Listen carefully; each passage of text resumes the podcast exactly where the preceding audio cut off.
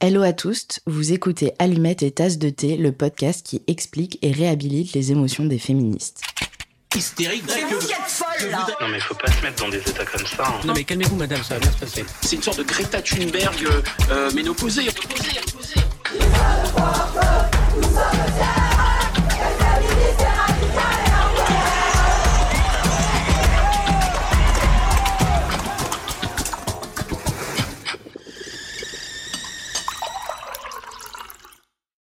Nous commençons cette série par la peur.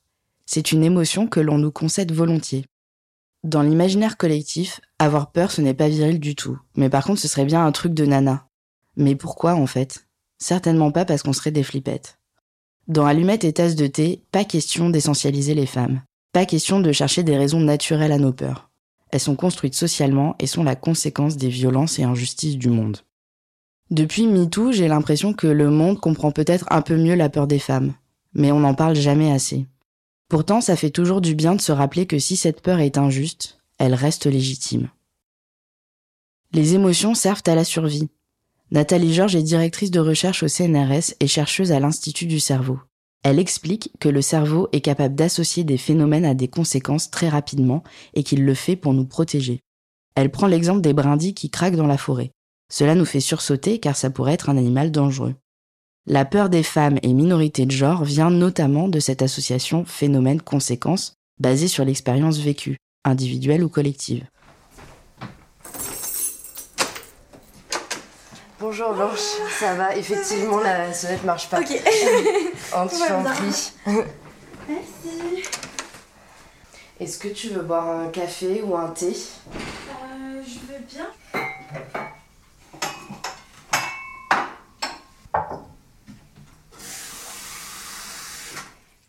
J'ai la chance de pouvoir en parler avec Blanche Sabat.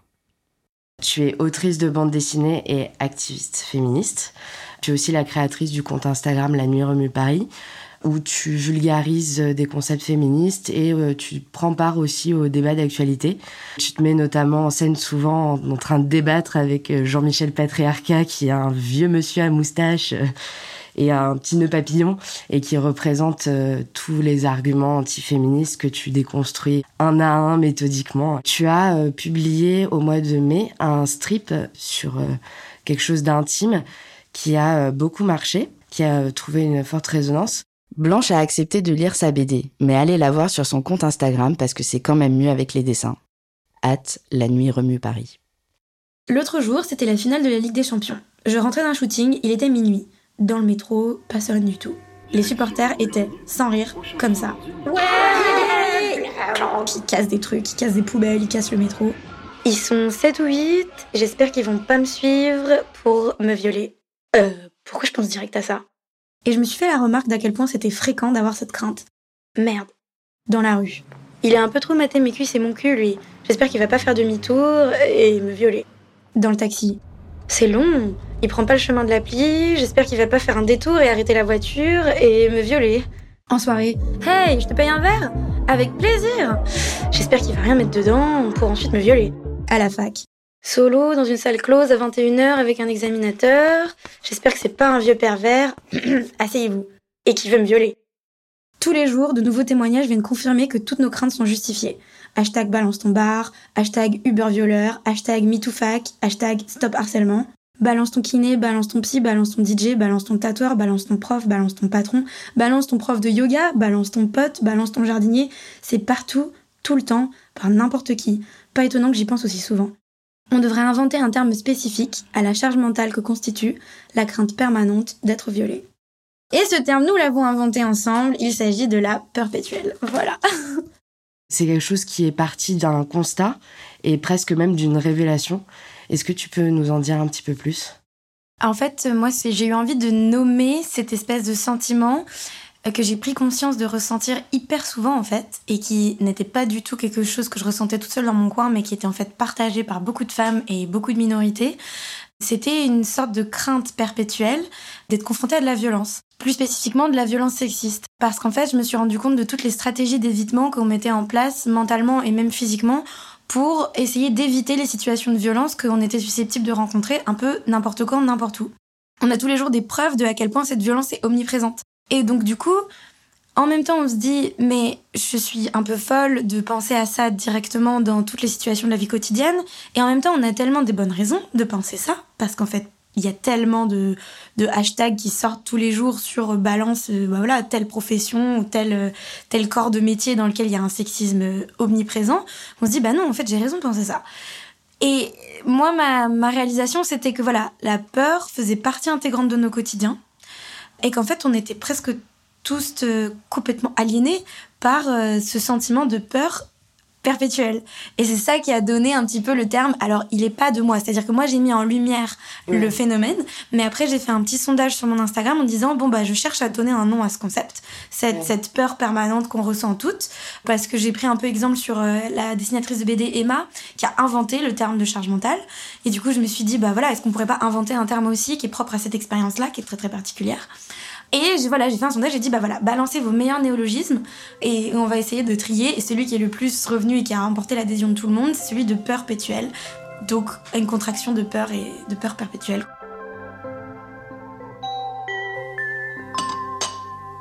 Au travail, on peut avoir peur de tomber sur des collègues sexistes, un patron qui va abuser de son pouvoir pour nous harceler sexuellement ou nous violer. Au bar, on peut avoir peur d'être agressé, drogué au GHB ou piqué carrément. La sphère privée, la maison fait peur aussi. Par exemple, si un homme violent vit sous le même toit que nous ou s'il connaît notre adresse. Beaucoup de femmes vivent littéralement avec la peur de mourir au quotidien. En France, un féminicide a lieu en moyenne tous les deux ou trois jours selon les années. 65% des victimes avaient porté plainte. 65%. Finalement, nous ne sommes en sécurité nulle part. Dans l'espace public, 81% des femmes et minorités de genre en France ont déjà subi une agression ou du harcèlement sexuel.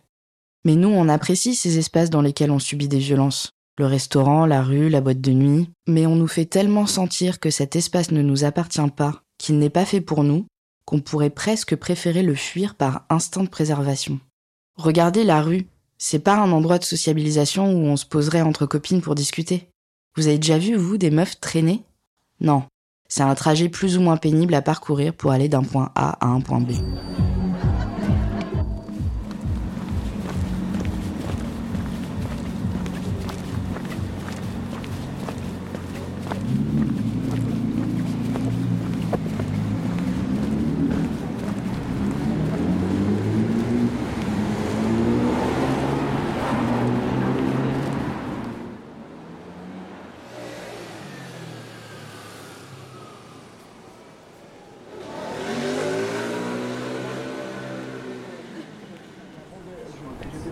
tu vas voir là, c'est dans le local.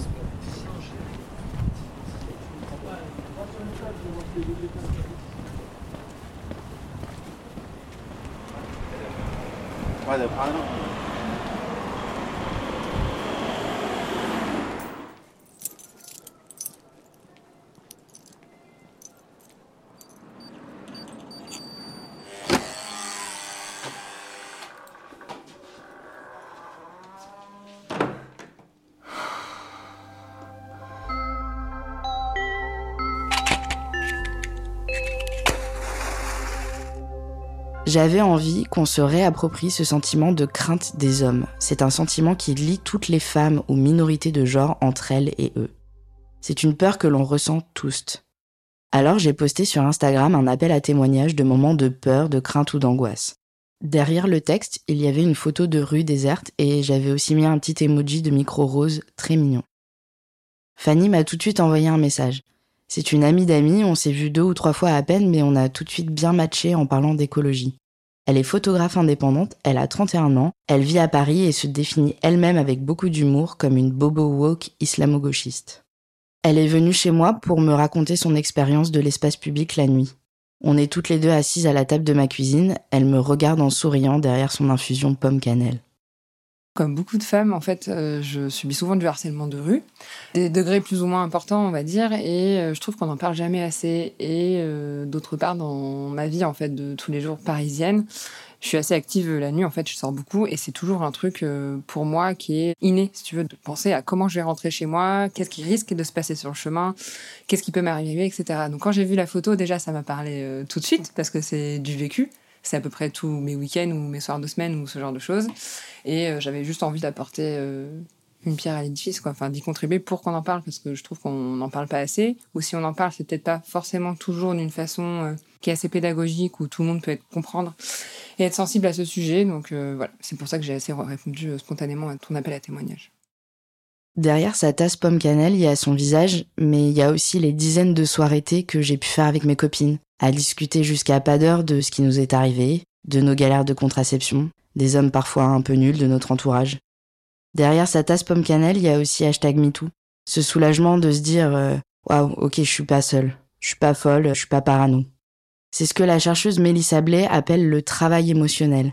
Cette action de remonter à la source de nos peurs, de les comprendre et d'en faire diminuer l'intensité. Ce podcast a la volonté de s'inscrire comme ces soirées et comme de nombreux autres podcasts et œuvres féministes dans ce travail émotionnel. Car il reste encore beaucoup trop de gens pour refuser de nous entendre.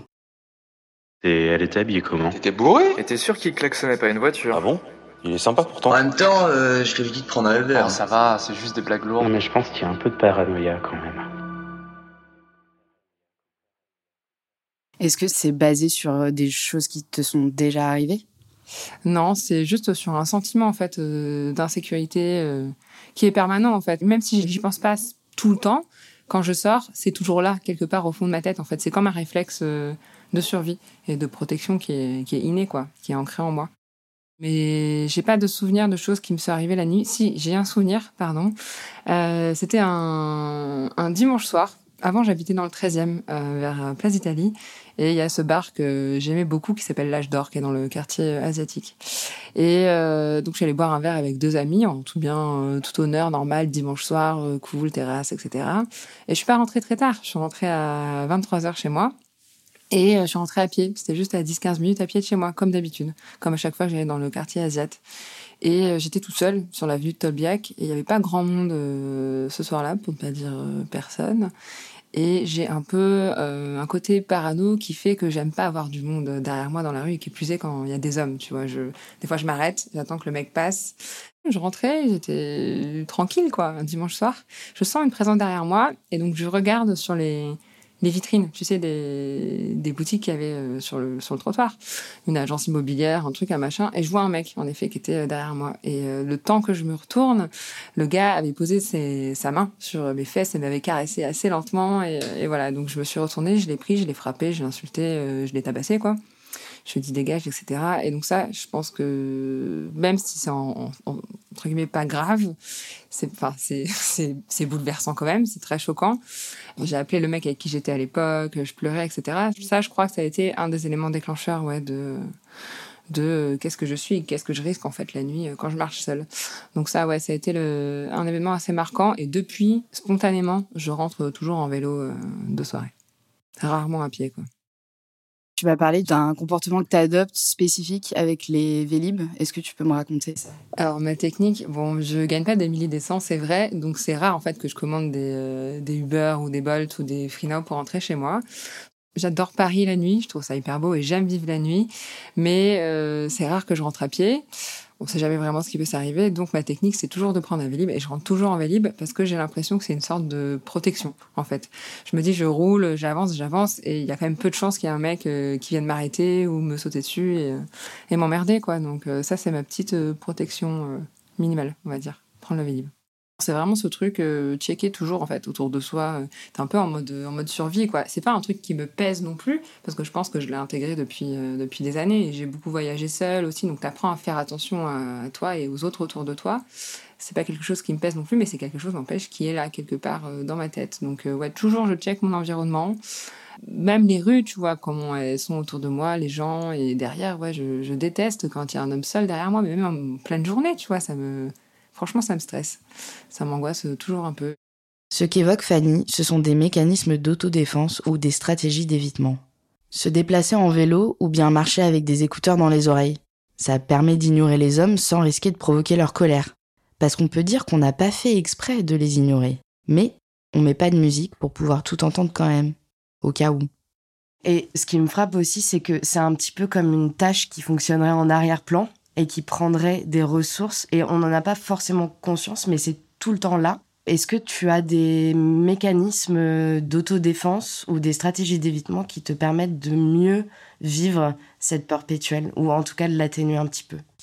Bah, de l'atténuer, je sais pas, parce qu'en fait, j'ai l'impression que les stratégies d'évitement, elles font partie intégrante de la perpétuelle. En fait, c'est juste moins de liberté mentale, c'est moins d'espace mental, parce qu'on va pas se permettre d'être insouciante. C'est une, sorte de gravité au quotidien. On va avoir moins de légèreté que d'autres personnes qui se sentent jamais menacées parce qu'on peut pas se le permettre parce qu'à la moindre baisse de vigilance, bah, il y a potentiellement quelque chose de terrible qui va nous arriver. Parce que c'est déjà arrivé à des proches, parce que ça arrive tous les jours euh, quand on lit les nouvelles. Et donc du coup, nos petites stratégies d'évitement, c'est ce que tu disais en fait, elles sont, elles font partie intégrante de notre quotidien et on va pas forcément en avoir conscience. C'est de l'ordre du réflexe. En fait, c'est tellement instinctif et c'est tellement ancré en nous par les exemples qui sont venus avant et par les choses qu'on lit tous les jours aussi, cette sensation du danger permanent, qu'en fait, on va adapter notre vie autour de cette peur sans même parfois le conscientiser. Et à tel point que quand on en parle, on va nous dire que voilà, qu'on voit le mal partout, qu'on est parano, que c'est pas la peine.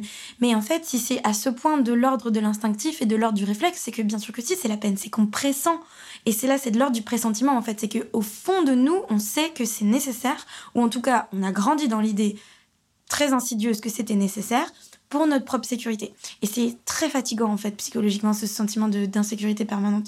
Et du coup, moi, qu'est-ce que j'ai comme stratégie? Bah en fait, très très jeune, Bon, j'ai grandi à Paris, j'ai pris le métro très tôt, et du coup, je n'entrais jamais dans un wagon où il n'y a pas de femmes. C'est comme ça, depuis toujours. Et j'ai mis du temps avant de le formuler. C'est-à-dire que je le faisais sans avoir conscience de le faire, jusqu'à un moment où j'ai dit à une amie Ah non, pas ce wagon-là. Parce que euh, il n'y a pas beaucoup de monde et c'est que des hommes. Et en fait, euh, je me sens pas en sécurité dans un wagon avec que des hommes. Voilà. Donc il y a cette stratégie-là. Euh, il y a les stratégies de métamorphose entre guillemets euh, de pas arborer les mêmes tenues euh, quand on va prendre certains transports en commun, quand on va dans certaines rues qui sont très très peu fréquentées par exemple, de se sentir trop bien dans une tenue mais de se dire hum, là peut-être éventuellement si je me fais suivre je vais devoir sprinter. Donc peut-être que ces bottes à talons c'est pas une bonne idée. Mais en fait c'est fou de devoir penser ça quand on se fait belle pour aller quelque part. Mais en fait on est tellement nombreuses à adopter ce comportement que c'est très intéressant de mettre nos témoignages en commun. Il y a aussi l'idée de pas prendre le chemin le plus rapide pour rentrer chez soi, de faire un détour parce que cette rue-là elle est mieux éclairée, parce qu'on sait que à ces horaires-là ce sera plus fréquenté. voilà, ne serait-ce que avant-hier, je me suis fait suivre dans la rue et j'ai prétendu être au téléphone. Voilà. J'avais personne évidemment au bout du fil, j'avais un écran noir, mais je faisais semblant de parler à quelqu'un parce qu'il y avait quelqu'un qui me ziotait d'une manière extrêmement menaçante de l'autre côté du trottoir et que dire oui oui j'arrive, je suis en bas, je suis là dans deux secondes, et eh ben en fait c'est dissuasif. Et ces stratégies, je les ai pas inventées et je suis vraiment pas la seule à les mettre en œuvre. Donc euh, voilà, je sais pas si ça me rassure, mais en tout cas euh, j'ai le sentiment que c'est très nécessaire. On peut aussi prendre un Uber quand on a les moyens, photographier la plaque d'immatriculation, l'envoyer à une copine taper le numéro de la police sur le téléphone au cas où, s'arrêter pour refaire un lacet et laisser le mec nous dépasser, changer de direction en faisant semblant de chercher son chemin, traverser la rue pour aller sur le trottoir d'en face, même euh, avoir une petite bombe de lacrymo dans la poche, hurler, avoir l'air dérangé, imiter des bruits d'animaux. Bref, on a toutes développé ces mécanismes d'autodéfense et stratégies d'évitement par habitude, par éducation et par instinct de survie. En vrai, passe pas par le boulevard, ça craint un peu. Quel enfer le métro en heure de pointe, il y a encore un connard qui en a profité pour mettre sa main sur mon cul.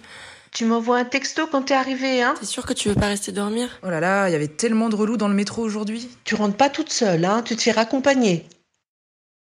La militante féministe et autrice Anna Toumazov a récemment publié sur son compte Instagram un très beau texte. Il est apposé à une photo de clé coincée entre les doigts d'un poing fermé. Si cette photo n'évoque rien chez toi, Mesure ta chance. C'est un symbole, celui du poids sur nos épaules. Presque un détail, pourtant une claque, déni de notre liberté. C'est négligemment que je glisse mes clés entre les doigts serrés de mon poing chaque fois que je rentre à la nuit tombée, qu'il soit 17 ou 2 heures, juste après avoir calculé le meilleur itinéraire pour être moins embêté et juste avant d'avoir envoyé à qui le demande que je suis bien arrivé. Je me pars de ce genre de subterfuge, presque des superstitions avec négligence. Mais depuis dix ans, depuis le temps que j'habite seule, depuis le temps même où j'ai compris qu'il me faut parfois me départir de ma précieuse féminité, monnaie sonnante et trébuchante de ce si monde, pour me défendre de quelque façon que ce soit, parce qu'on m'a appris que ma vie, pire, que mon honneur était en danger chaque fois que je sortirais. Voyant rouge, hypervigilance, à chaque pas, autoculpabilisation. La féminité est un couvre-feu qui ne dit pas son nom. Alors, je lutte vivement. et à moi l'inquiétude parfois d'avoir réagi trop fort et trop vite, mais à moi aussi la vie sauve.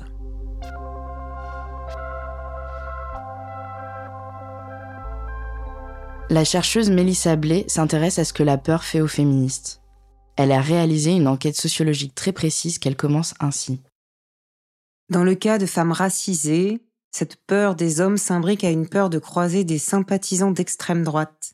Dans le cas des lesbiennes, d'être agressées par des hommes hétérosexuels, et pour d'autres, de subir de la grossophobie. Par exemple, voici le témoignage que partage Andolorix, at Pepapouf sur Twitter. Si je poste une photo de moi, je reçois des coms sur mon poids. Si je mange dehors, je reçois des coms sur mon poids. Si je sors m'amuser, je reçois des coms sur mon poids. Mon existence entière est ramenée à mon poids. Je ne suis même pas une personne, juste une personne grosse. Il n'est pas difficile, en lisant ce témoignage glaçant, d'imaginer hésiter lorsque l'on s'apprête à sortir, même si on n'est pas concerné par la grossophobie. D'où la pertinence de l'outil sociologique inventé par la juriste afroféministe Kimberly Williams Crenshaw en 1989, l'intersectionnalité. Elle prend l'exemple d'Emma de Graffenred, victime de discrimination raciste et sexiste à l'embauche d'une usine. Le tribunal n'a pas reconnu la double discrimination car l'usine embauchait des femmes blanches et des hommes noirs, effaçant complètement par sa décision l'existence des femmes noires. Si vous regardez uniquement ce que vivent les femmes blanches ou les hommes noirs, vous ne verrez pas ma souffrance. Ce concept, l'intersectionnalité, permet de penser et d'écrire le vécu d'une personne qui subit en même temps différentes formes de discrimination dans une société. Ainsi, il existe différentes peurs liées à différentes violences dans l'espace public, au travail ou en politique. On se rappelle par exemple de Christiane Taubira comparée à un singe lors du mariage pour tous. Il ne faut donc pas invisibiliser les violences qu'on ne vit pas, comme la violence de classe, le validisme, le racisme, la putophobie, les LGBTQIA phobie et l'islamophobie.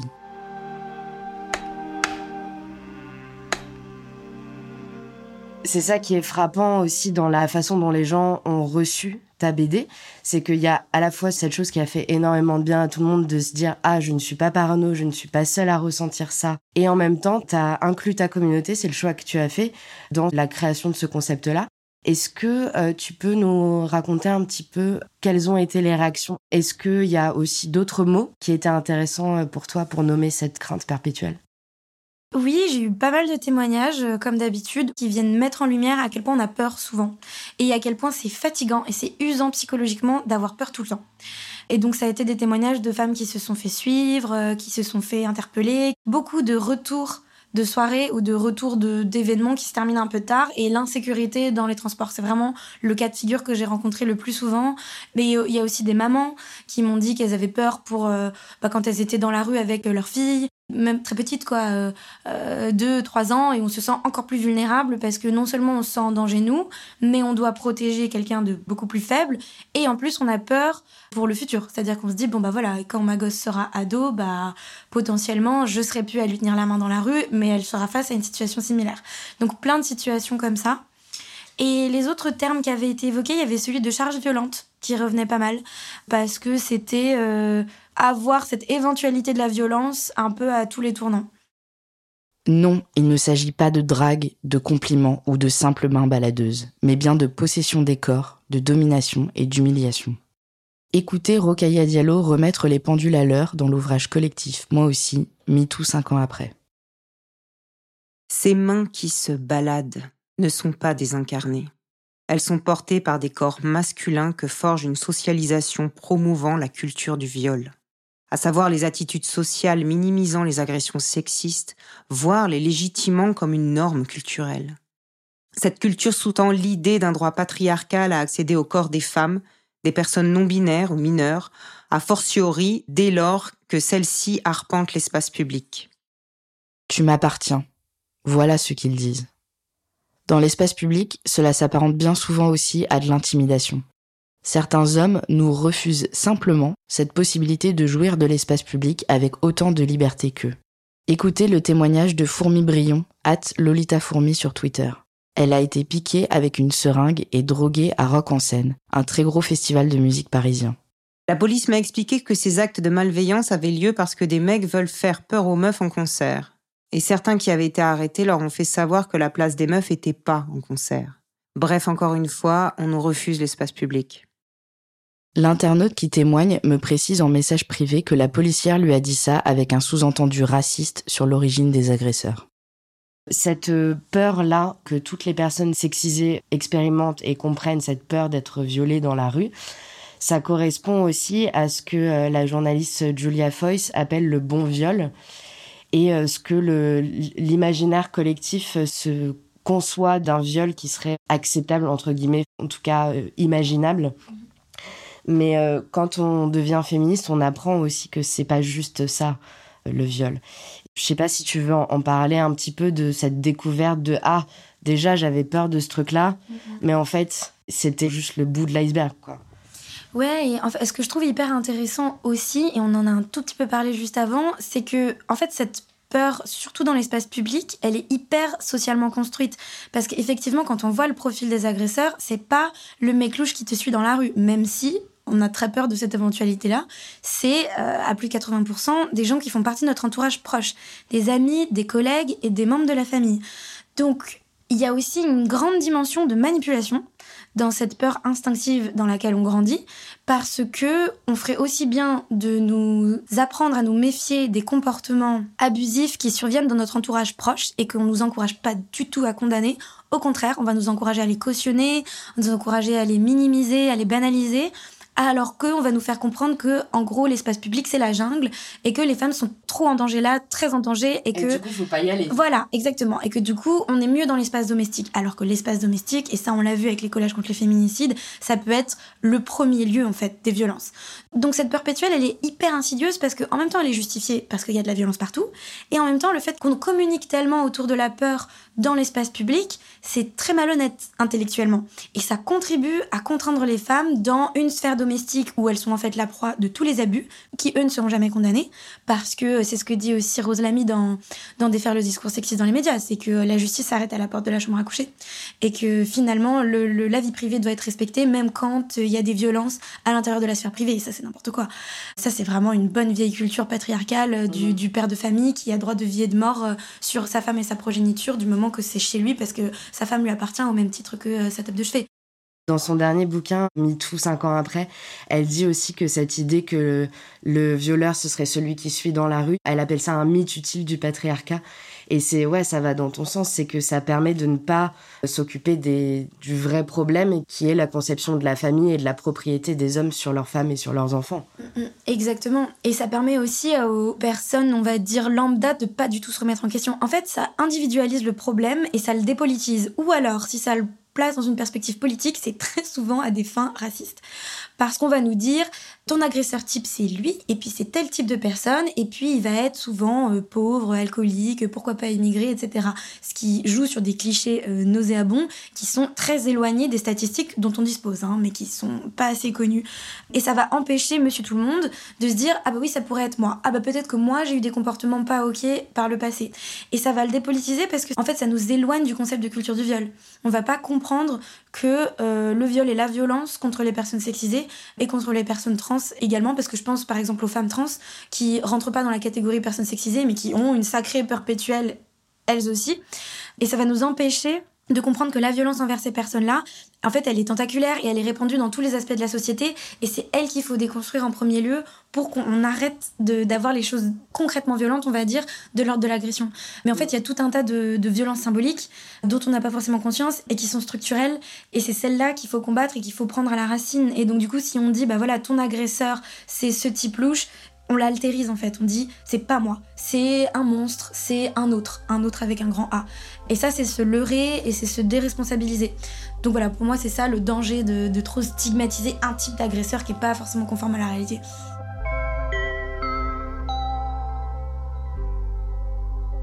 Au-delà du trauma, causé par l'agression à la seringue en l'occurrence, il y a une autre peur bien concrète. C'est celle qui dure six semaines.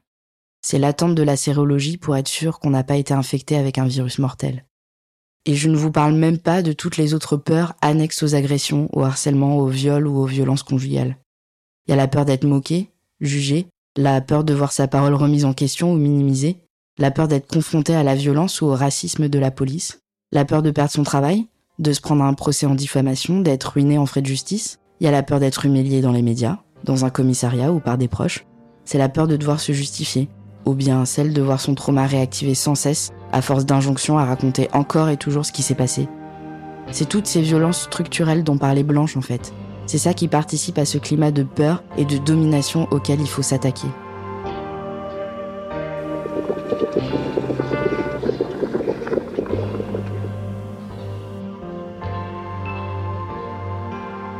Avec les réseaux sociaux, le harcèlement va quitter l'espace public et s'inviter dans les messageries privées. Le cyberharcèlement, ça implique de la divulgation de photos intimes sans consentement, c'est le revenge porn. Ça implique aussi de l'exhibitionnisme digital, c'est la dick pic non consentie. Mais c'est aussi du bon vieux bullying à l'ancienne. Écoutez ce témoignage extrait de la série documentaire Revenge sur France TV slash. En fait, c'était sans arrêt. Tous les soirs, j'avais une dizaine, une quinzaine de personnes qui m'envoyaient, euh, qui m'envoyaient des messages. Euh, oh, euh, on te connaît, toi. t'es chaude, hein, t'es coquine. Hein. Je me disais même, en fait, assez souvent, j'aurais préféré être dans le coma ou mourir ou plutôt que d'avoir à subir tout ça parce que quelque part, moi, je ne vivais plus. Je faisais attention à tout ce que je faisais, à tout ce que je disais, à qui je m'adressais. Et pour moi, c'était pas vivre, en fait l'association féministe contre le cyberharcèlement a réalisé une enquête en novembre 2021 avec l'Institut Ipsos. Les 18-24 ans sont les plus touchés. Ils et elles sont 87% à déclarer avoir subi une situation de cyberviolence. L'étude montre que les personnes appartenant à des groupes minorisés sont particulièrement visées par les violences en ligne. 85% des personnes LGBTQIA+, et 71% des personnes racisées déclarent en avoir été victimes. La psychologue Hélène Romano explique ces phénomènes de groupe, toujours dans la série documentaire Revenge. Les, collégiens, ils, devraient euh, la consoler, ils devraient la réconforter au lieu d'exposer des images et de se moquer d'elle et de surajouter. Mais il y a comme un court-circuitage psychique faut qu'ils ne peuvent pas se dire qu'une camarade comme elle a pu subir ça. Ça veut dire que si elle, elle l'a subi, moi, qui suis sa copine, je risque de le subir. C'est tellement anxiogène, c'est pas supportable. Donc si elle l'a fait, c'est bien que c'est une salope, c'est bien qu'elle l'a cherché, qu'elle est responsable et que celui qui était derrière l'écran n'y est pour rien. Mais la très grande majorité ont très peur que ça leur arrive. Ça me protège psychiquement. C'est ce qu'on appelle l'identification à l'agresseur. Les violences sociales sont donc reproduites sur le net, avec des conséquences graves. Parmi les victimes, 41% d'entre elles se sont senties déprimées ou désespérées. 17% ont pensé au suicide. Tout cela commence très tôt. Nous sommes sociabilisés dès l'enfance.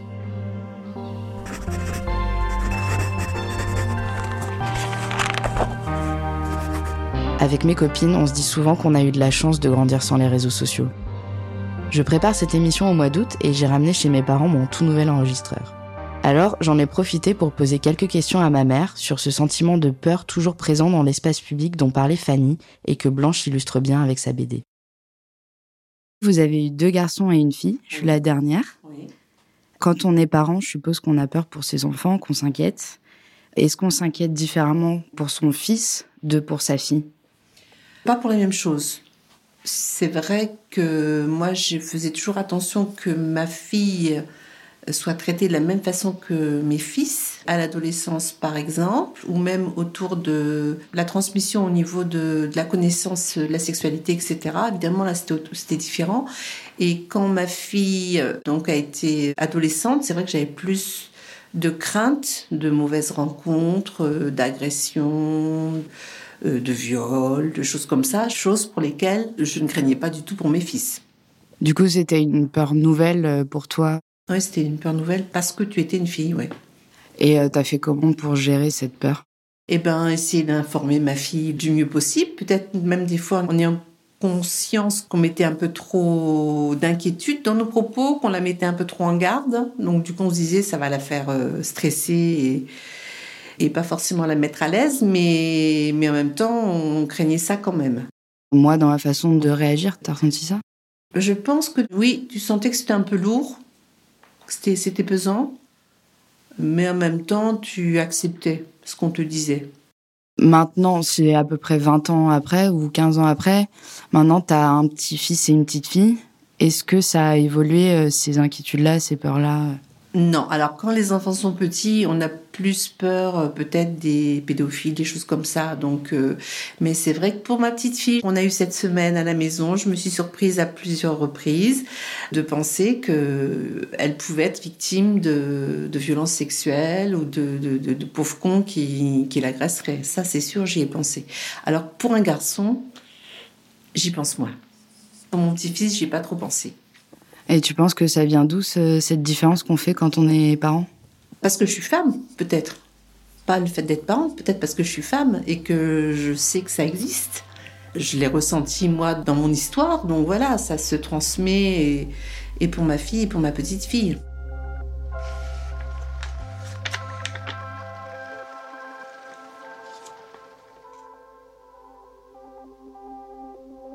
Marthe et Clara sont colleuses à Paris. Je les connais un peu parce que j'ai fait quelques sessions avec elles. Aujourd'hui, je les suis simplement pour leur poser des questions. Hop, tu veux faire colle ou feuille comme tu veux. Ah, donc. euh, On va peut-être dû mettre le trait avant. Ah, le Très rouge.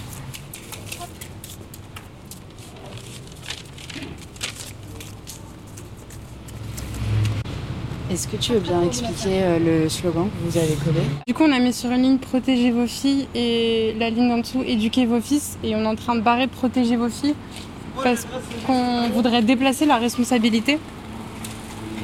À savoir qu'on dit aux filles euh, fais attention comment tu t'habilles, rentre pas toute seule, euh, regarde où tu sors, euh, voilà, c'est ça, pas trop tard, machin, machin. Bois pas trop. Ouais, voilà, c'est ça. Et on me dit jamais aux garçons, euh, n'agresse pas dans la rue, ce n'est pas bien, laisse les filles rentrer chez elles tranquilles. Et du coup, là, c'est un truc pour dire, c'est bien dans l'idée évidemment de dire à ces filles de faire attention parce que voilà, on, dit- enfin, on est malheureusement obligé de faire attention, mais c'est encore mieux d'éduquer ses fils à pas agresser ses filles. Voilà, c'est- je fais ça. À fait. Ça commence dès l'enfance. L'éducation euh, petit, tout petit, euh, maternelle, je sais pas, euh, le consentement vis-à-vis même des adultes, pour protéger aussi les enfants. Et puis du coup, ça, je pense que l'éducation, c'est vraiment bah, le, truc qui pourra faire changer les choses dans le féminisme, en tout cas selon moi. Et euh, du coup, c'est important euh, que tous les parents fassent attention euh, bah, bien, bien éduquer ses enfants sur le consentement, sur euh, les, les agressions sexuelles, euh, sur euh, les viols. Voilà. C'est Et des sujets ouais. de trop d'actualité malheureusement. Loin de nous l'idée d'accabler nos parents, et encore moins nos mères, dont on sait que pèse encore sur elles la charge mentale de l'éducation des enfants, ainsi que la charge émotionnelle de ce qu'on appelle le care, c'est-à-dire l'acte de faire attention, de s'occuper et de prendre soin de chaque membre de la famille. D'autant que n'ayant pas d'enfants, je ne peux qu'imaginer l'angoisse et l'espace mental que tout ça doit prendre. Ce que Marthe et Clara mettent en avant, c'est une inversion de la responsabilité à opérer collectivement. Nous voulons que cesse de reposer sur les filles ce stress et cette méfiance. On en a marre. Quand je sors, je veux être libre, pas courageuse. Un autre slogan féministe bien connu est collé aussi dans les rues. Nous ne sommes pas responsables de notre peur. Elle est légitime et injuste en même temps. Bon, ok, on va poser la question crûment. Et si, au lieu d'avoir peur que nos filles soient violées, on avait peur que nos fils deviennent des violeurs Je suis Judy Calpero et je vous remercie d'avoir écouté Allumettes et Tasse de thé. Je vous donne rendez-vous mercredi dans deux semaines pour une discussion plus longue avec Blanche Sabat qui portera sur les angoisses des féministes spécifiquement. La violence des masculinistes, les nouvelles inquiétudes qu'amène le savoir féministe, la peur de casser l'ambiance en soirée ou la crainte de ne pas être assez pur dans son militantisme. Le mercredi 8 février, nous aurons la chance d'avoir le précieux témoignage d'Alice Coffin qui clôturera le cycle sur la peur. Merci à Blanche, Marthe, Clara, Fanny et ma mère pour leur participation à cette émission. Vous pouvez retrouver toutes les sources de cet épisode en description.